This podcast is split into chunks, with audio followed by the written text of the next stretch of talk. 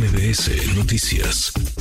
Agradezco mucho estos minutos a la doctora Ana Laura Magaloni, profesora investigadora de la División de Estudios Jurídicos del Centro de Investigación y Docencia Económicas, el CIDE. Eh, doctora, muchas gracias, Ana Laura. Gusto en saludarte. ¿Cómo estás? Hola, ¿qué tal, Manuel? ¿Qué tal? ¿Cómo te va? Bien, muy bien, muchas gracias.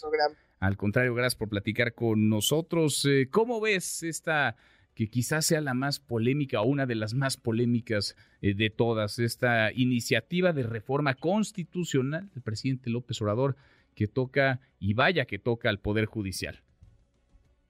Sí, pues sí, o sea, yo nunca me esperé una buena noticia en esta reforma, realmente es una reforma que pues va a socavar de manera muy importante su independencia, no solamente por el tema de los ministros y de los jueces electos por voto popular, que pues obviamente eso politiza ya en exceso al Poder Judicial, pero pues por este tribunal, ¿no? O sea, de repente desaparece el Consejo de la Judicatura, se hace un tribunal para la disciplina judicial de jueces electos, de jueces electos eh, también popularmente, cada seis años o cinco años, no, seis años, o sea, cada, o sea, pueden entrar ahí quien quieras y eso se encargan de hacer valer la ley dentro del Poder Judicial, digamos, ¿no? Pero pues todos sabemos que, que esos sistemas más bien inquisitoriales y de disciplina, con cláusulas súper amplias como atentan contra la objetividad, la independencia, la no sé qué, pues es una forma directa de meterte con los fallos de los jueces, ¿no? Es una disciplina, es un, tribunal que paralizaría la toma de decisiones dentro del Poder Judicial y es algo así como un tribunal inquisitorio. Sí creo que es súper importante lo de la disciplina, sí creo que es súper importante eh, procesar las quejas y, y la mejor atención posible, pero lo que están haciendo es un sistema de control político, ¿no? Para controlar políticamente a los jueces, pues hay que interferir con su carrera judicial, ¿no? Y esa carrera judicial pues se va a dirimir en esos procesos, ¿no? Porque puedes desde suspensiones hasta remociones, ¿no?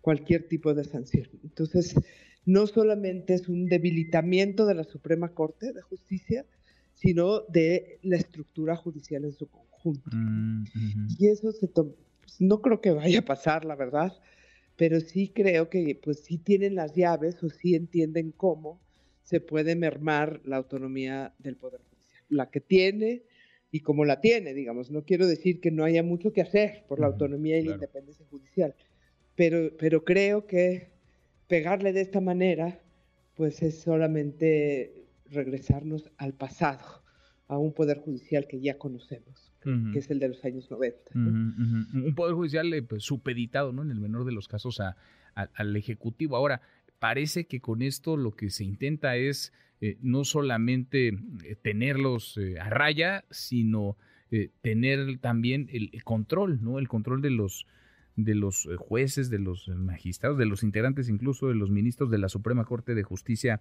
de la, de la Nación. Más allá de que esto avance o no, pues parece esto va a estar en la, en la conversación con, con, lo que implica. Es decir, el Poder Judicial, Ana Laura, y lo hemos platicado en otras ocasiones, no goza, digamos, de la mayor aprobación por parte de los ciudadanos. ¿no? En ese sentido, eh, quizá el diagnóstico sea correcto. El asunto es que la solución puede salir peor que, que la enfermedad, el remedio peor que la enfermedad. Sí, tenemos mucho que hacer por la justicia, Manuel. De verdad, sí. Y, por la justicia local todavía más que por la federal. Y, tendríamos, sí necesitamos una reforma judicial. Eso no cabe la menor duda. La que está proponiendo el presidente me parece que, nos hace caminar hacia atrás, no hacia adelante. Pues sí, es eh, delicado y eh, preocupante. Ahora, ya lo había anunciado el presidente, no tendría que haber demasiada, demasiada sorpresa. ¿Cómo leer lo que está ocurriendo? Los dichos ayer del ministro Alberto Pérez Dayán en el marco del aniversario, el 107 aniversario de la Constitución, la ausencia del presidente, la ausencia también de la ministra presidenta de la Corte, que parece le cede lugar a Pérez Dayán, contra quien hay pues una intención de Morena de, llevarlo a juicio eh, político. Vaya que está complicado, ¿no? El, panorama y la situación, el momento, la relación entre el Poder Judicial, sobre todo la Corte, y el Ejecutivo, el presidente. Sí, está, sabemos que esa relación va a estar muy tensa, va a seguir más, cada vez más tensa. También sabemos que el Poder Judicial va a ir a la boleta electoral y la Suprema Corte en particular. Y pues los ministros, eh, o sea, me parece que fue un buen discurso el de Pérez Dayán y, y, haciendo ver que pues la, la, mejor manera de construir el país que queremos no es politizando la justicia, no es volviendo la botín de la política. Hay muchas cosas por hacer, no quiero decir que no hay muchas áreas de oportunidad, pero no es volviéndola un botín político. Y qué bueno que lo digan los ministros, pero pues ahora sí esto va a depender de las urnas y de, y de la capacidad de, de todos de, de, decidir el país que queremos vivir, ¿no? Sin duda. Sin duda, pues veremos a ver si se da la discusión, al menos si hay una conversación de altura o si esto es simple eh, argumento de campaña, propaganda en la campaña y nos quedamos en, la superficie, no sin entrarle como deberíamos desde hace un buen rato haberle entrado a lo que hay que mejorar, que lo dices muy bien, es mucho en el Poder Judicial, pero no con soluciones facilonas ni, ni simplonas. Ana Laura, qué gusto escucharte, gracias como siempre. Gracias, Manuel, hasta luego. Gracias. Redes sociales para que siga en contacto: Twitter, Facebook y TikTok. M. López San Martín.